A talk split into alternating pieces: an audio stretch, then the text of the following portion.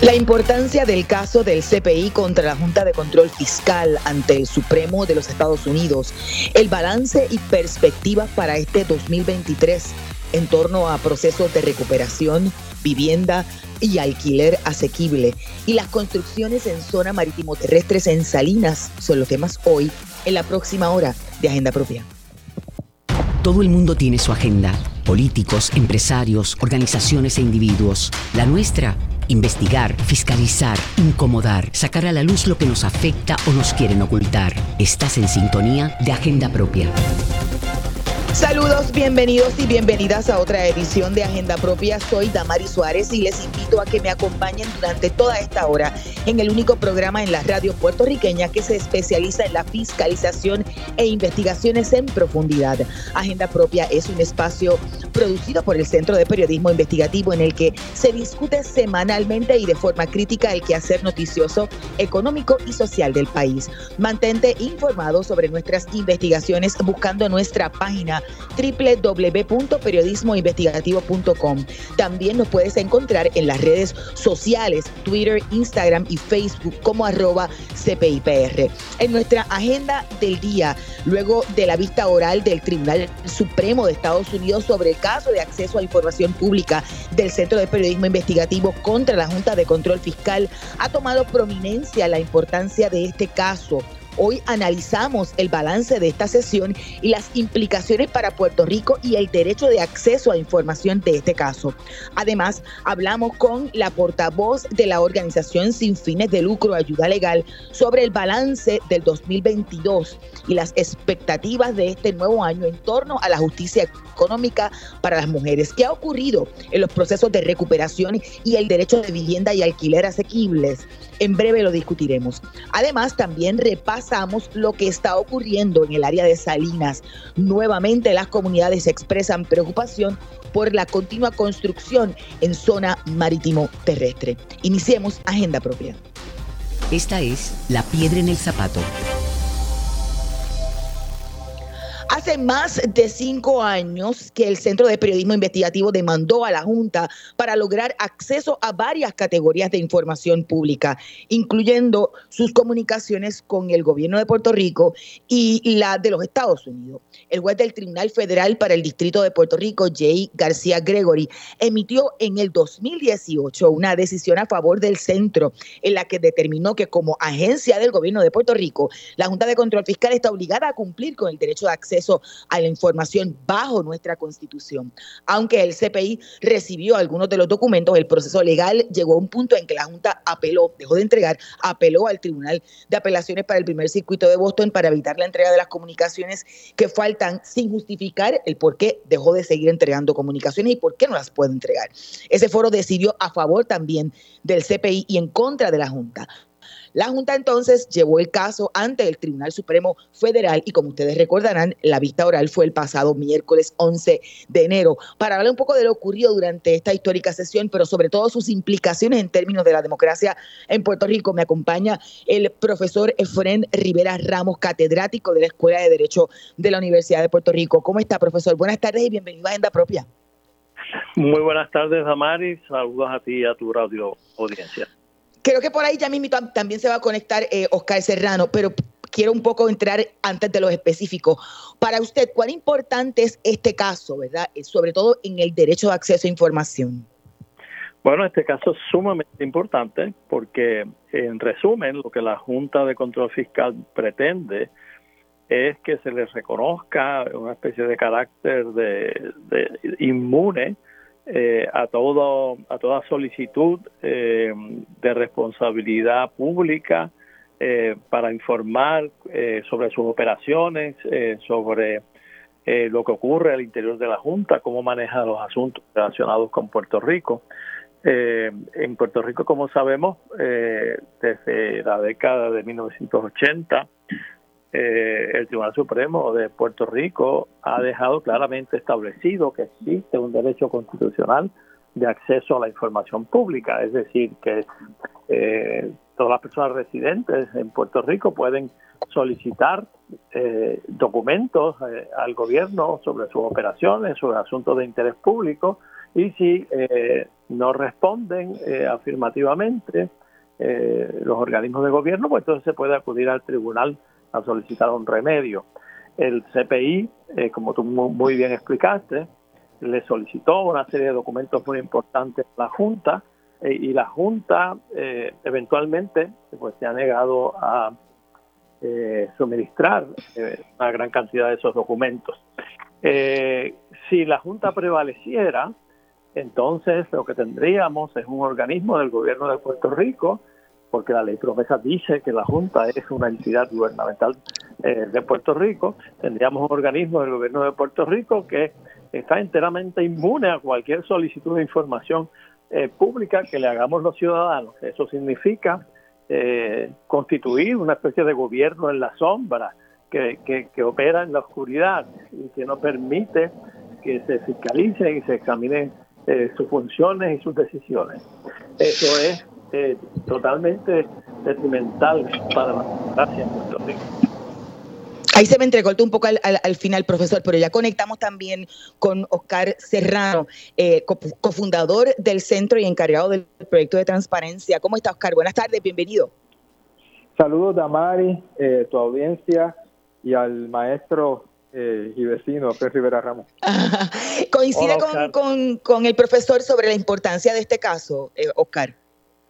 Sí, claro que sí. Puedo añadir a lo que él decía que, que se en el gobierno federal, por ejemplo, que algunos de los documentos lo decían, lo, resaltaban, eh, el resultado que pide la Junta es colocarse en una posición hasta por encima del presidente de los Estados Unidos y hasta del Pentágono. Eh, el presidente y el Pentágono, los dos, tienen que responder a, solicitudes de acceso a la información. Eh, pueden pelear la entrega de algunos documentos, pero no están exentos de responder. Y la Junta se colocaría en una posición en la que estaría exenta de responder. O sea, es yo entiendo eh, mi optimismo sobre este caso es que eh, para que el Tribunal Supremo resuelva a favor de la Junta, tiene que brincar alto, alto.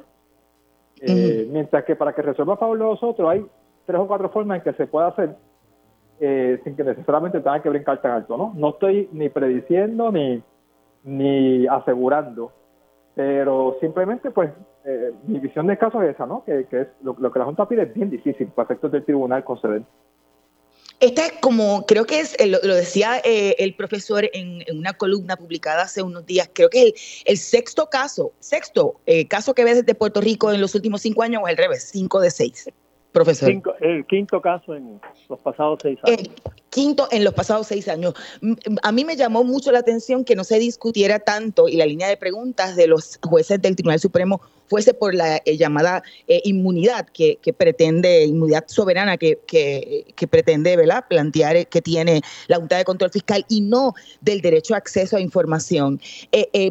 sobre esa inmunidad soberana, ¿qué pueden plantear en términos de la línea de preguntas de, de los jueces?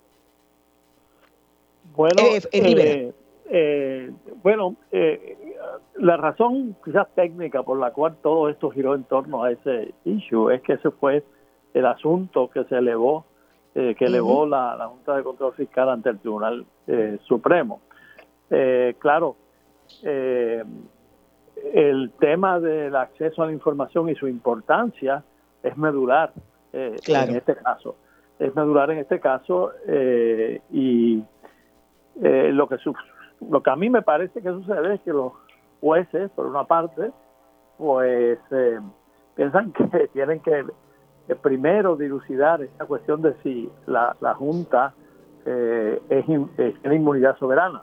Eh, y eso es un asunto muy, muy importante. Ahora, quiero, quiero, quiero decir que pues, es un asunto muy técnico, complicado, la jurisprudencia sobre este asunto de la inmunidad soberana de los estados. Eh, también es una jurisprudencia bastante compleja. Pero quiero decir que aquí también, en el fondo, vuelve a plantearse, eh, aunque sea implícitamente, el tema de la relación entre Puerto Rico y Estados Unidos. Porque sí, hay una pregunta, hay una pregunta de fondo, de base, y es si un territorio de Estados Unidos eh, goza de esa inmunidad soberana que la Constitución de Estados Unidos le reconoce a los estados. Y el texto de la Constitución es claro de que es a los estados. Ahora, aquí lo que pasa es que el primer circuito federal, que es el que revisa las decisiones de los tribunales del Tribunal de Distrito Federal de Puerto Rico, ha tratado a Puerto Rico como si fuera un Estado para esos fines. Eh, eh, así que este es uno de los asuntos de que, el Tribunal Supremo eh, quizás tendría que abordar. A lo mejor no lo aborda, como hemos visto que ha hecho en otras ocasiones, pero si decidiera abordarlo, ciertamente estaría tratando también el tema de cuál es la situación constitucional de un territorio de Estados Unidos en relación con este asunto. Así que este caso es importante por muchísimas razones y lo va a hacer no solo por lo que el tribunal decida decir finalmente, como por lo que decida no decir y no abordar. Serrano, Oscar. Yo puedo añadir a eso que eh, sí estuvo presente en las preguntas que hicieron los jueces eh, durante la vista, ¿no? Claramente el juez Thomas y el juez Roberts, que es el presidente del tribunal, fueron muy directos en cuestionamientos a la Junta de cómo es que usted viene aquí a, pedir que en la enmienda 11, que claramente sus letras eh, eh, solamente hablan de Estado, nosotros ahora consideramos territorios ahí también dentro. Y eso fueron preguntas directas que se hicieron al, abogado de la Junta. También la jueza Kagan, por ejemplo, planteó que le parecía gracioso que, un, asunto tan medular como si la, Junta en efecto eh, disfruta o no de de inmunidad soberana porque en efecto el territorio de Puerto Rico la tenga, eh, la Junta simplemente quería que el tribunal la asumiera para efectos de decidir y la jueza le dice, pero ve acá, eso como eso está gracioso porque si yo asumo eso, decide el caso y las cosas no se pueden asumir, se tienen que fundamentar, se tienen que argumentar, se tienen que sustentar, ¿no? Y el primer circuito siempre ha eh, hecho la analogía de que Puerto Rico es como un Estado para resolver estos asuntos, pero la verdad es que nunca el Tribunal Supremo ha establecido que alguno de los territorios del imperio tenga eh, inmunidad soberana. Eh, y lo que la Junta le, está pidiendo para salir bien en este caso es que por primera vez decidan eso y que por primera vez decidan que sí, que existe. Y, ah, no sé usted, a mí me, resulta curioso que el Tribunal Supremo haya decidido eh, ver el caso luego de la decisión del, Tribunal de, Apelaciones, precisamente porque uno siempre supone que quieren revisar el caso porque no están totalmente de acuerdo, por la línea de preguntas era o sea, no, no, no se veía eh, que ellos estaban claros en términos de, de, por dónde ir por la línea de preguntas de ambos. Me gustaría una reflexión de ambos sobre eso, pero sobre todo, ¿no creen que precisamente eh, transformar un caso de acceso a información a otra cosa sobre el asunto de la soberanía de Puerto Rico fue como un pescadito de la, de la Junta para, para lograr la atención del Tribunal Supremo. No sé, pienso. Buscar. No, no, yo respeto los rangos, profesor. Profesor. No, no oí lo que dijo Oscar. yo respeto los rangos. Profesor. Ajá. Bueno, eh, bueno, lo que pasa es que ese asunto es un asunto que tiene que ver en los, los casos ah, tienen a veces tratan sobre un asunto medular, digamos, pero también hay otros asuntos eh, eh, que son pertinentes, ¿verdad? A la situación. Este, y como la Junta planteó a nivel de instancia que gozaba de esa inmunidad soberana, eh, pues es un asunto que está planteado eh, y, el tribunal pues lo, lo eh, probablemente se ve obligado a, pronunciarse sobre eso, aunque también le puede dar la vuelta. Eh, hay que decir que lo que ocurre en, en, el tribunal de distrito es que el juez supone, asume que Puerto Rico disfruta de esa inmunidad soberana bajo la constitución lo que pasa que dice, entonces se va a otro aspecto de la doctrina, dice que aquí lo que pasa es que el Congreso eh, ha derogado esa inmunidad al, al, eh, al, legislar la ley promesa. Y como ha derogado esa inmunidad, pues la Junta no la puede invocar. Pero es una suposición ¿no? que hace el Tribunal eh, de Primera Instancia. y eso es, eso es lo que conduce a ese comentario al que hizo referencia Oscar de que cómo es que vamos a suponer, vamos a asumir que existe esa inmunidad, a lo mejor vamos a tener que tratar esto, ¿no? Así que eh, no es que se trate de un asunto eh, que, que, no tenga que ver, tiene que ver, eh, el pleito tiene que ver, pero eh, lo que sí, me parece que es por donde tú vas, lo que sí es que la discusión de ese tema, que es importante y es pertinente, no debe tampoco oscurecer, digamos, el, el hecho central el, el, reclamo central que se está haciendo aquí es el reclamo de acceso a la información. Yo, añadiría dos observaciones. Eh, primero, eh, sobre si fue un pescadito o no, eh, el Tribunal Supremo tiene un mecanismo de resolución que es desestimar su, su evaluación del caso. se llama dismiss as improperly granted, es decir, nos equivocamos en coger este caso para evaluación, lo vamos a desestimar. Eso tendría el efecto de que se mantiene la decisión del tribunal inferior. Ya lo hicieron esta mañana en, un caso y, esa posibilidad se discutió en la vista. Se discutió en la vista la posibilidad de que esta revisión, una de las formas de resolverla pueda ser eh, desestimarla sin, sin, sin resolverla, porque simplemente el tribunal entiende que se equivocó al aceptar la revisión. Eso es un comentario que quería hacer, no, como una posibilidad. Otro comentario es que casualmente el viernes pasado eh, eh, tuve la, ocasión de compartir con el presidente de la Junta de Control Fiscal, David Skill, el profesor también David Skill, eh, y, me comentaba que, no esperaba que, nosotros asumiéramos una posición en contra, en contra de la soberanía de Puerto Rico. Y no es que estamos asumiendo una posición en contra de la soberanía de Puerto Rico, es que estamos siguiendo, estamos siguiendo los preceptos legales que hay. Es decir, el, paso uno, paso uno, el Congreso definió a la Junta como una agencia dentro del gobierno de Puerto Rico. Pues la aplica, no la aplica FOIA, tenemos que hacer otro, procedimiento que no es FOIA, porque no es el gobierno federal, es el gobierno de Puerto Rico. Paso dos, promesa obliga a que todas las demandas contra la Junta, todas, no hace distinción de motivo, ni de razón, ni de ninguna, no hace ningún motivo, todas las demandas contra la Junta tienen que ser en el Tribunal Federal. Pues vamos al Tribunal Federal, porque si vamos al Tribunal de Puerto Rico se va a desestimar claramente, porque el promesa dice que todas las demandas son allá. Es decir, nosotros simplemente tenemos el acceso a la información como norte y estamos siguiendo los preceptos legales que entendemos son los que debemos seguir para, llegar a ese propósito. Y, por ejemplo, Skill no planteó por qué razón se oponen a, la entrega. Digo, la, la, pregunta es como, han tenido que llegar hasta el Tribunal Supremo de los Estados Unidos para evitar entregar documentos yo creo que, que eh, eh, eh, es un poco hasta cierto punto risible si no fuese nosotros, el, pueblo, el que está pagando el, proceso. no contestó eso, no, no, respondió, no dijo por qué razón les impide entregar. No llegamos a ese punto, la verdad, en la conversación. Pregunto, porque Sobre eso, Damari, quería comentar que a mí me parece que lo que pasa es que este caso es muy importante y ellos se dan cuenta de la importancia que tiene porque si el CPI prevalece, espero que prevalezca, de una forma o de otra, eh, ya sea porque el, tribunal resuelve a favor o porque utiliza el mecanismo que mencionó Oscar. Eh, esto sería, eh, digamos, el primer caso, pienso yo, en que una entidad de la sociedad civil como, como es el CPI logra que se le ponga una limitación importantísima a las operaciones de la Junta.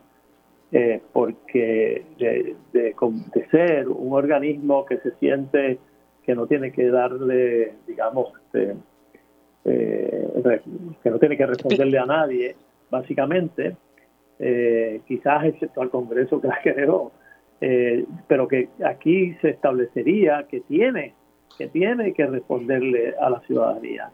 Y esto sería una limitación muy importante. Yo creo que lo que la Junta trata de hacer es evitar eh, al máximo posible que se le impongan limitaciones.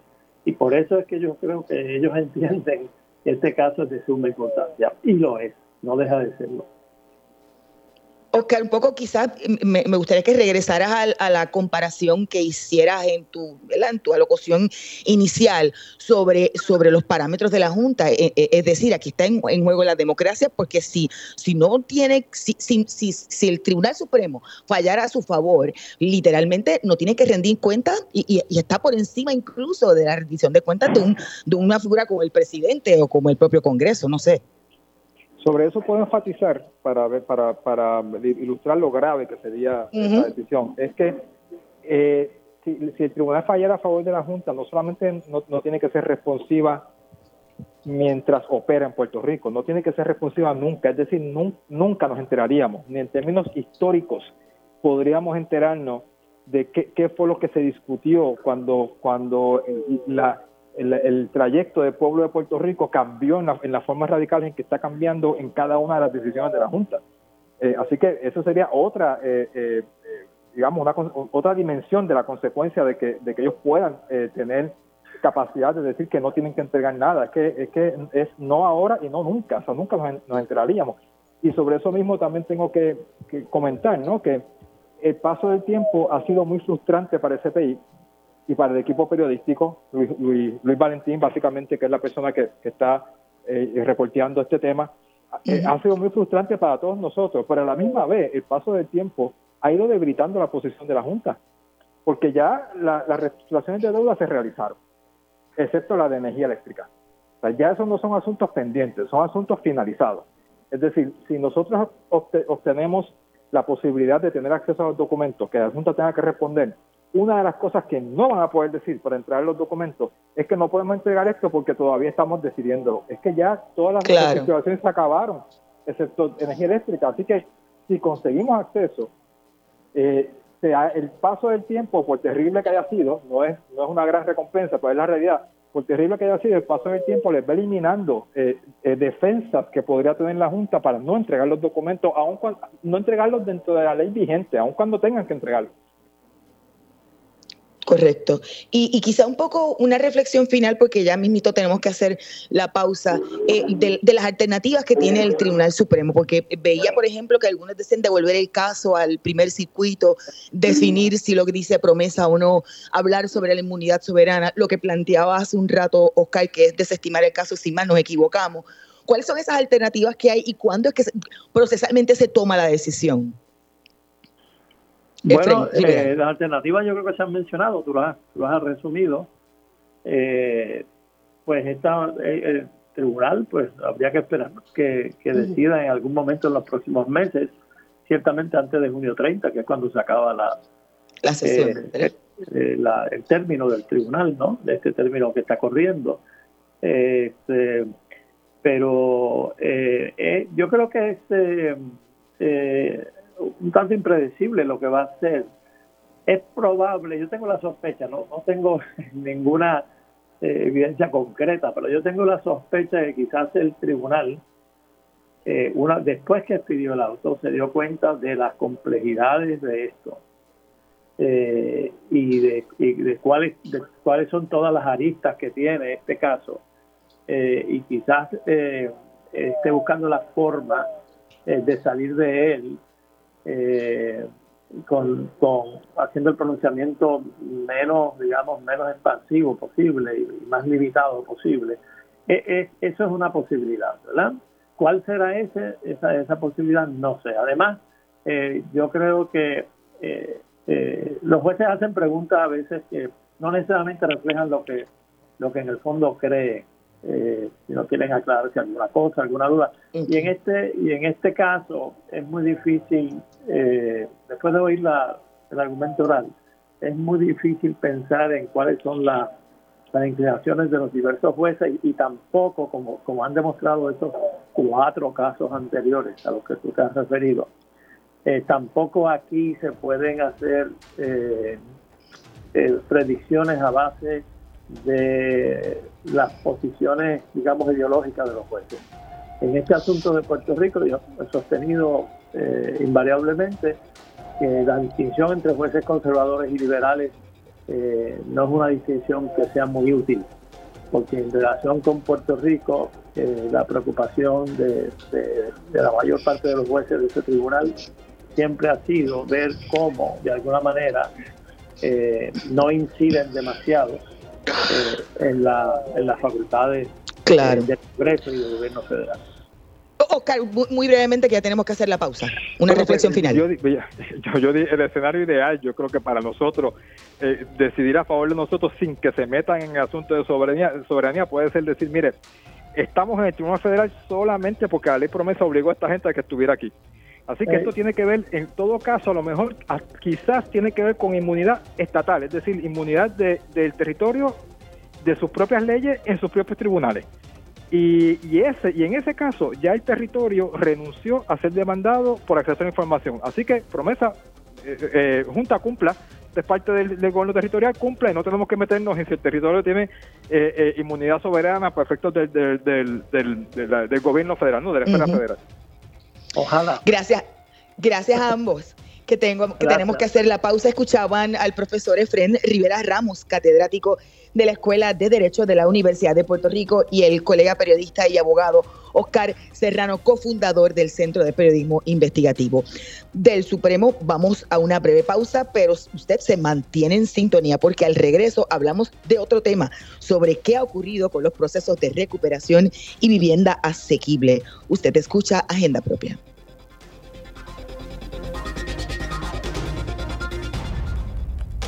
Agenda Propia regresa en breve. Ya regresamos con Agenda Propia. Así es, estamos de regreso en Agenda Propia, el programa producido por el Centro de Periodismo Investigativo. Soy Tamari Suárez y como siempre, les recuerdo buscar nuestras historias en periodismoinvestigativo.com, en las redes sociales del centro y en nuestro portal de fiscalización, loschavosdemaria.com.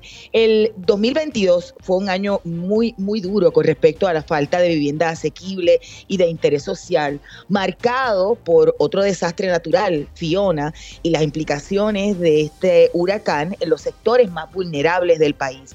Me acompaña la directora ejecutiva de la organización sin fines de lucro Ayuda Legal Puerto Rico. Saludos, licenciada. Bienvenida a Agenda Propia. Ariadna Godró. Saludos, Damari, y saludos también a la, a la radio audiencia aquí en Radio Isla. La, pasada semana ustedes presentaron una especie de balance del pasado año y las expectativas o perspectivas para este 2023 en torno a varios asuntos, el proceso de recuperación, vivienda y alquiler asequible, justicia económica, pero sobre todo en las mujeres que precisamente fueron, creo que el 70% de los que más acudieron de casos atendidos durante el 2022 por, por ayuda legal. ¿Qué, qué, ¿Cómo va ese proceso de recuperación y cuál es ese saldo, ese balance del 2022? Mira, Damaris, nosotras en Ayuda Legal Puerto Rico ya vamos entrando en nuestro noveno año de trabajo, así que la experiencia y el camino andado nos han dejado atender en particular el tema del derecho a la vivienda como un tema fundamental, este tema de los desastres y también empezar a percatarnos ya con mayor intención de la necesidad de hacer proyectos que se dirijan a cómo la crisis de vivienda, cómo la crisis de los procesos de recuperación afectan de forma particular a las mujeres no que solamente vamos a atender mujeres, pero sí entender que cuando hablamos, ¿verdad?, de ese impacto, por ejemplo, de las casas que no se acaban de reparar después de María, ese impacto desatendido de los terremotos en el sur, ese impacto de la crisis de alquiler, son mujeres siempre las protagonistas de estas historias. ¿Es correcto que fueron eh, mujeres el 70% de los casos atendidos por ayuda legal? Es correcto y ese número se ha mantenido bastante estable a lo largo a lo largo verdad del tiempo, aunque hemos visto un aumento, por ejemplo, lo que son los casos de desahucio. Eh, cuando hablamos del 70% de la gente que atendemos que son mujeres y a eso le sumamos el hecho de que casi la mitad de las personas que atendemos gana 15 mil dólares o menos, también tenemos que ver otros datos que nos llaman la atención, Damaris, como decirte que en el 2021 en Puerto Rico hubo más o menos 741 casos de desahucio por impago y ya en el 2022 estábamos cerrando con unos 2.100 casos. Así que se triplican los casos de desahucio por impago y como tú sabes, eh, defensas como pues tengo menores de edad o no hay otra vivienda asequible no funcionan en estos foros. Así que la idea del plan de trabajo de ayuda legal Puerto Rico es decirle a la gente, gente, estamos ofreciendo un año más apoyo legal gratuito, apoyo legal gratuito para el cual no se pide ni se solicita ningún dinero del gobierno, apoyo legal gratuito que va dirigido también a cambiar políticas públicas porque nosotras sí hacemos cabildeo y lo queremos atender a la gente de, escasos eh, recursos, pero en particular a las mujeres, ¿verdad? Porque entendemos que somos nosotras, ¿no? Quienes llevan la carga eh, de esa inseguridad en la vivienda. Licenciada, estaba leyendo que la mayoría de las familias que ustedes atendieron, el problema principal era la vivienda. O sea, eso confirma que aquí hay una crisis de vivienda asequible. Claro, confirma, confirma la crisis de vivienda asequible en particular cuando pensamos, Damari, que cuando hablamos de la renta, cuando hablamos de la gente que deja de pagar la hipoteca, son personas que ya dejaron de pagar otras cosas en su vida, dejaron de pagar los medicamentos, dejaron de pagar la escuela de, de, los nenes o las cosas que necesitan para la casa. Y la escuela es lo último, la, la casa es lo último que se deja de pagar Así que sí, sí es una crisis profunda. Hay un censo que vamos a estar lanzando en marzo, el censo de alquileres dignos, y este censo ya nos puede dejar ver, por ejemplo, que las mujeres mayoritariamente contestaron que por asuntos como desempleo o asuntos como las consecuencias de los desastres vieron su alquiler sus rentas no esté en riesgo. Y a esto sumamos otras cosas, Damaris, Luma, Luma desplazamiento, cada vez que te viene una factura de 400 pesos, tú no sabes cómo tú vas a pagar la casa, no sabes cómo vas a pagar la hipoteca. Así que sí, el tema de vivienda va a seguir siendo el tema central en el 2023, que al fin y al cabo, gente, es el derecho a quedarse en Puerto Rico. Quería preguntar un poco, porque hablamos de la recuperación, pero es que aquí hay varias recuperaciones corriendo a la vez y parece que está, están todas retrasadas. Este, ¿Cómo vamos en términos de esa recuperación? Primero por, por María, eh, pero, pero agravada por la crisis de los terremotos, la pandemia y posteriormente Fiona. Mira, yo tengo preocupación, múltiple preocupación con el tema de la recuperación, pues como bien tú has dicho, se ha convertido como en un gran como que nudo narrativo y el gobierno habla de la recuperación como si fuera una sola eh, pero para que tengas idea, en el caso de la relocalización de, familias afectadas por Irma y María, menos del 10% ha podido conseguir una vivienda. De, ese 10, de esa gente que tiene un voucher, menos del 10% puede realmente conseguir una casa. El Departamento de la Vivienda acaba de abrir un programa ahora donde le dan 4 mil pesos a los realtors, a los corredores de bienes raíces, como un incentivo para tratar de mover eso, pero eso no es otra cosa que, que una admisión de que, de que el programa no ha funcionado. En el de terremotos ni siquiera abierto, no ha salido un peso por la puerta para ninguna familia en el sur. Y en el caso de los fondos de mitigación, pues lo mismo, tampoco han abierto. Te puedo decir que lo último que hizo el Departamento de la, de la Vivienda, que vamos a estar publicando mañana en Ayuda Legal en nuestro blog, es que reabrió un programa de toldos azules, es decir, otro proyecto más de toldos azules, y hay un poco de confusión, ¿verdad?, con, sobre cómo se está manejando y nada, apostamos siempre a lo mejor, pero nos preocupa que a casi seis años de María sigamos con la improvisación. Ese último es para los afectados o damnificados por Fiona. Ah, afectados por Irma y María. No hemos llegado a Fiona todavía. Wow. que tenemos. O sea, ese, programa de todos los azules todavía. El programa de todos los azules de María, ¿verdad? Han abierto, ustedes han visto varias veces al gobierno haciendo proyecciones, pero ahora de nuevo se rediseñó el programa de todos los azules. De hecho, el gobierno está diciendo que lo va a meter dentro de R3, que el que nos esté escuchando, ese es el programa de famoso ese de, de las casas seguras después de Irma María y que no ha funcionado. Así que ahora va a ser un programa dentro de R3 y aparentemente van a abrir una nueva convocatoria. Hay muchas dudas sobre cómo va a funcionar, pero te puedo adelantar, ¿verdad?, que hay otra nueva propuesta. Con Fiona no hemos llegado, seguimos con las solicitudes de FEMA tras Fiona. Nos preocupa que han, han, subido, han aprobado muchas de 700 pesos, aquellos famosos 700 pesos, pero casi nada de asistencia de vivienda permanente, así que la recuperación que ha recibido esas familias afectadas por Fiona ha sido muy poca y de mala calidad, así que quedará por ver qué es lo que va a estar sucediendo en los próximos meses. Y, hablando sobre, sobre Fiona, ¿cuánto pudo haber retrasado eh, eh, la recuperación de, de, lo, de lo anterior, el impacto de Fiona, que, a familias que ya estaban en, en una situación vulnerable? Mira, ciertamente hay familias, ¿verdad? En el caso de las familias, familias que han perdido sus casas en múltiples ocasiones, pero de parte del gobierno, el gobierno sabemos, ¿verdad?, que tuvo el retraso por la pandemia y ahora el retraso por Fiona y también el retraso por la tormenta eh, Isaías. La realidad es que los, los, desastres son imprevisibles cuando van a pasar, Tamaris, pero sabemos que siempre van a ocurrir. Y si el plan de recuperación del país depende de que no vengan subsecuentes desastres, pues es un desastre de plan de recuperación. Así que eh, eh, eh, ciertamente, ¿verdad? Estamos un poco cansadas de siempre esa retórica de que pues un desastre y por eso se volvió a trazar lo que estaba pendiente de Amy María. pero sí para las familias, ¿verdad? Ya estamos llegando a un punto límite y les recuerdo a la gente, ¿verdad? Que parece que está lejos, pero en cinco meses ya comienza la nueva temporada de desastre. Eso iba a preguntar, ¿cuánto de, de esas de esas personas están en, en luz que, está mucho más vulnerable a raíz de lo de Fiona y que no se ha arreglado desde incluso posiblemente María. Eh, eh, eh, comenzar nuevamente un, periodo de, de, ¿verdad? de, de, alto, ¿cómo se dice?, de, temporada de huracanes. Sí. Hay zonas que están agravadas, ¿no?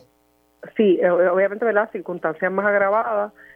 nosotras lo, lo, lo que sí hemos estado esperando es que abra ese programa de terremotos en particular, porque las comunidades del sur siguen siendo verdad desatendidas por excelencia. Y sabemos que la asistencia de Fiona no va a ser suficiente, así que este programa de terremotos cuando quiera que habla, que abra, ya se está hablando de que se supone que hay un adelanto para los municipios en marzo, el año pasado se dijo que se iba a abrir en junio y no pasó, escuché que el director ejecutivo, si no me equivoco, va a estar cobrando 96 mil dólares al año por un trabajo de 80 horas al, mes, así que eh, habría que ver cómo eso va a estar moviéndose, este, pero esperamos verdad que este programa abra cuanto antes porque de eso va a depender sobre todo la recuperación en esa área tan afectada económicamente.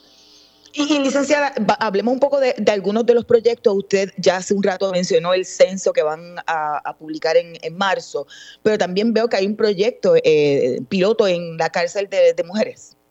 Pues mira, tan, eh, tan actualizado como ahora mismo estamos trabajando sobre otra de las versiones del acuerdo de colaboración que esperamos que ya se pueda finiquitar en las próximas semanas entre Ayuda Legal Puerto Rico y el Departamento de Corrección.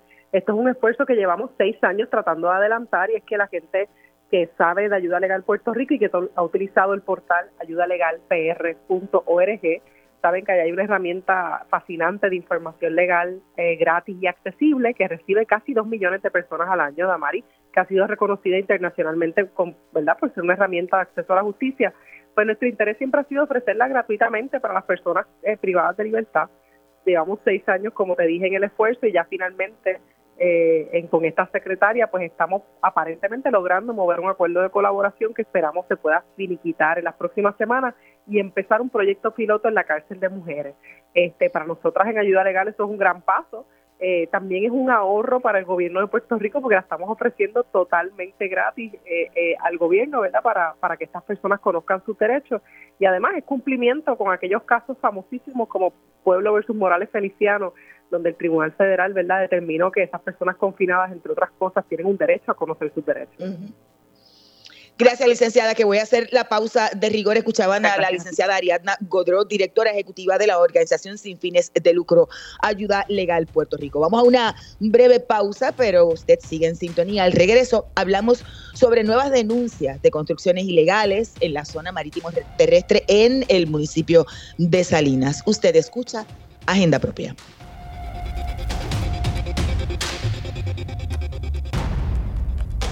Agenda Propia regresa en breve. Ya regresamos con Agenda Propia. Estamos de regreso en Agenda Propia, el programa producido por el Centro de Periodismo Investigativo. Soy Damari Suárez y siempre busquen nuestras historias. Las pueden encontrar en periodismoinvestigativo.com en las redes sociales del centro. Aún con el ojo público, luego de que las autoridades prestaran atención al desastre ambiental en Salinas el pasado año, poco o nada ha ocurrido.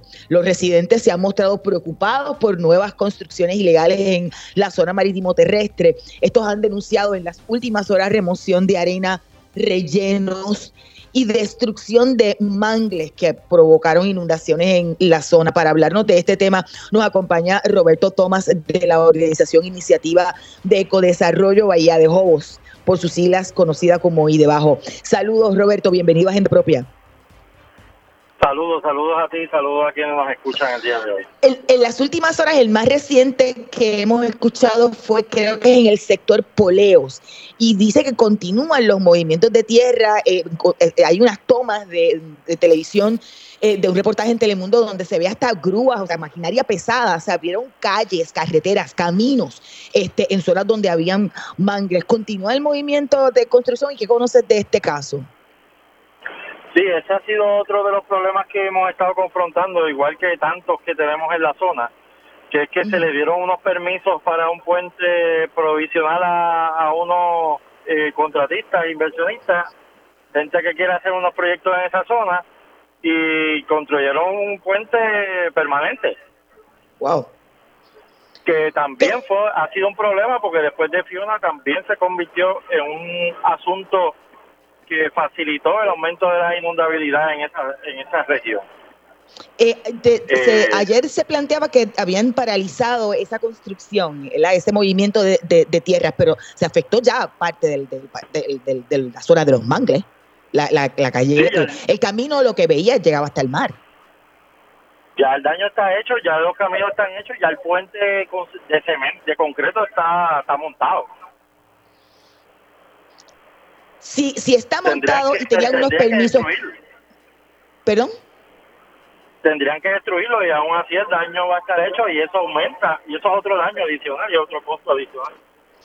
Contrario quizás a otras construcciones que uno podría pensar están tapados. En este caso, si se tenía un un permiso para un puente provisional, se conoce quiénes son los responsables. Debe haber rendición de cuentas e investigar a profundidad para que se revierta el daño o por lo menos mitiguen el daño que, han hecho.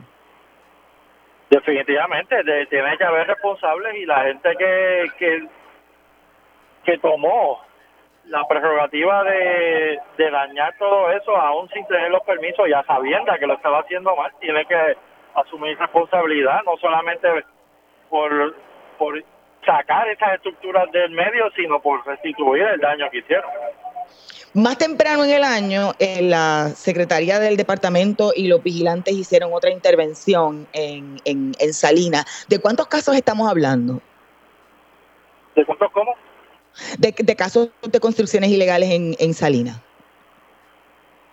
Ah, bueno, ahí habría que contabilizar porque eh, en esas zonas están dándose muchas construcciones a la misma vez de manera ilícita, ¿no?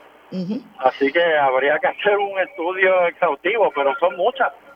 Muchas. Son muchas porque en toda, toda la costa ahora mismo tenemos desde, desde el oeste de Salinas, en esa zona de los poleos, hasta básicamente la, la colindancia con Guayama en en todos lados hay algún tipo de impacto.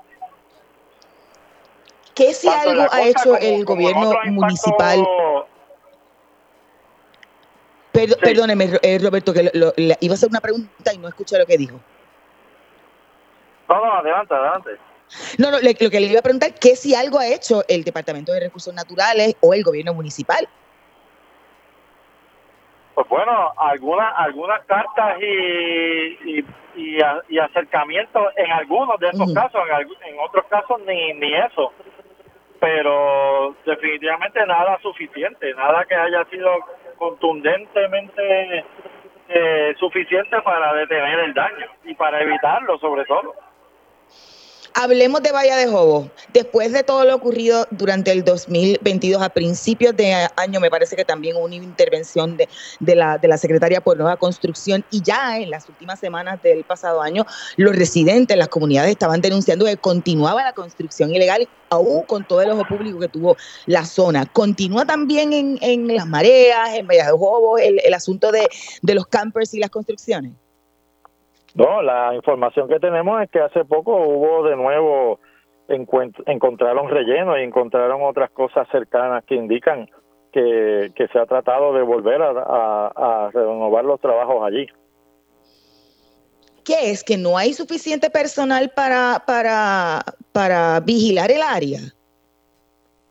Pues parecería que hay una tormenta perfecta en la que hay poco personal para vigilar el área, hay, quizás habría que evaluar, ¿verdad?, cómo, cómo se está vigilando el área también. Este, Hay unos sectores que tienen unos accesos de poder que parecería que están utilizando y le están facilitando el hecho de seguir haciendo trabajos independientemente si los estén vigilando o no. Y definitivamente hay un asunto más macro de cómo todo el proceso político, económico que se ha dado en Puerto Rico eh, a partir de la Junta de Control Fiscal ha hecho que todas las agencias queden, eh, ¿verdad?, impedidas de hacer de hacer su trabajo, porque sobre todo las ambientales. Eh, han sido casi todas convertidas en, meros cascarones vacíos sin, sin capacidad de, actuar realmente según la ley les, les impone sus responsabilidades. Eh, eh, Tomás, la semana pasada el secretario del Departamento de Justicia le planteó al periódico el, Nuevo Día que continúa la investigación de ellos, investigación criminal por crímenes ambientales en las construcciones de Bahía de Jobos que estaban investigando. Han pasado ya como nueve meses. Este, ustedes le han, ustedes han, han, han tenido la oportunidad de, han sido entrevistados en la comunidad ve, ve, o sea, ve acción de esa investigación eh, levantando entrevistas a, los residentes o no? Bueno, por lo menos a nosotros no nos han hecho ningún acercamiento. No sé si hay algún otro residente que, que haya habido ese tipo de acercamiento, pero directamente a nosotros no. Y que nos conste tampoco, este, tampoco me atrevo a, acercar tan categórico, ¿verdad? Pero que según nuestra constancia no. Y el problema de esa línea es que los daños ambientales vienen de todos lados. Ahora mismo nosotros tenemos una compañía eh, Steritec que está emitiendo eh, químicos nocivos al aire. Tenemos la recicladora de, metales Schnitzer que tiene problemas ambientales de cumplimiento. Tenemos las mismas plantas de energía, tanto las de Aguirre como las de como las de AES que nos siguen contaminando, las semilleras transgénicas que dañan el terreno y dañan el agua, eh, todas estas fincas solares que nos están eh, endilgando en terrenos eh, agrícolas y, y, que están compactando, tumbando eh, árboles y compactando y haciendo más peligroso el tema de las inundaciones. Estamos rodeados de problemas ambientales por todos lados. Wow. Algunos de ellos políticas públicas que no toman en consideración el bienestar de la comunidad.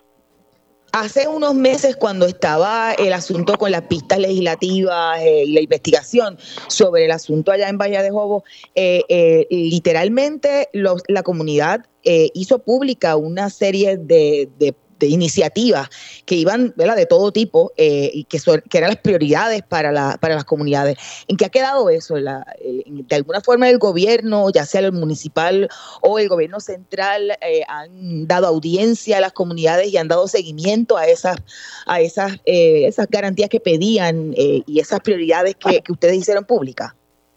No, ninguna, ninguna, para nada. Eso sí que puedo ser categórico que no ha habido ningún tipo de acercamiento. De hecho, aprovecho para convocar a los legisladores que nos entrevistaron en aquel momento y que dijeron que estaban a disposición de, colaborar con estos procesos, que, que podamos sentarnos a dialogar eso, porque definitivamente los proyectos y la información la tenemos. Es cuestión de que haya la voluntad política de empezar a mover esto.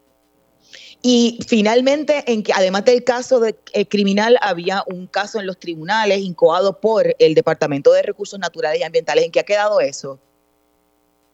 Bueno, yo, nosotros tenemos conocimiento, ¿verdad? Por los mismos medios de que hubo una decisión hace poco, pero eso tiene que ver con, con un asunto de una decisión de la Junta de Planes que había revocado los permisos yo me imagino que esa decisión puede impactar el otro caso, pero ahora mismo el otro caso sigue postergándose y los abogados de, la defensa siguen pidiendo tiempo extra y así podrán estar años si, si el proceso sigue como, como va hasta el momento. Wow. Tras Fiona, ustedes, o sea, hubo inundaciones severas en la zona. Eh, ¿Se le ha brindado ayuda o soluciones, verdad? Yo, no, no, de, no, no inmediatas, ¿verdad? Sino soluciones permanentes ante otro posible evento atmosférico. Eh, no, se, se dieron las ayudas de urgencia inmediatas de siempre, pero, pero ningún otro ejercicio, por lo menos hasta el momento, que plantee investigar, que es lo que estamos denunciando, que plantee investigar cuáles son las, las raíces, las razones de estos, de estos problemas y de este aumento en, en la peligrosidad de los eventos de inundación y que tome eh, cartas en el asunto para evitar que esto vuelva a suceder. Así que la gente en las comunidades está en, en un proceso de estrés postraumático cada vez que empieza incluso a llover en la zona. Es, esa, esa debería ser una de las eh, de prioridades, o sea, eh, en términos de lo que necesita la comunidad inmediatamente. Definitivamente, y estamos organizándonos para eso, estamos identificando eh, expertos, hidrólogos, etcétera, etcétera, que puedan hacer lo que el gobierno no ha hecho, que es investigar cuáles son las razones, por ejemplo, y apuntar hacia posibles daños como los, lo son estos nuevos proyectos de fincas solares que están que rodean a la comunidad de Coquí y San Felipe y que desde que están trabajando allí coincide con el aumento de los niveles de inundación. Gracias, Roberto Tomás. Roberto Tomás de la organización Iniciativa de Ecodesarrollo Bahía de Jobos, por sus siglas conocida como I debajo. Hemos llegado al final de esta edición de Agenda Propia, por lo que les recuerdo buscar todas nuestras historias en periodismoinvestigativo.com. Allí pueden suscribirse a nuestro boletín para que reciban en su correo electrónico nuevas investigaciones y contenidos del centro. En periodismoinvestigativo.com también pueden visitar el kiosco virtual del CPI y con sus donativos adquirir nuestros artículos. Gracias por la sintonía, los esperamos la próxima semana. Hasta aquí, Agenda Propia.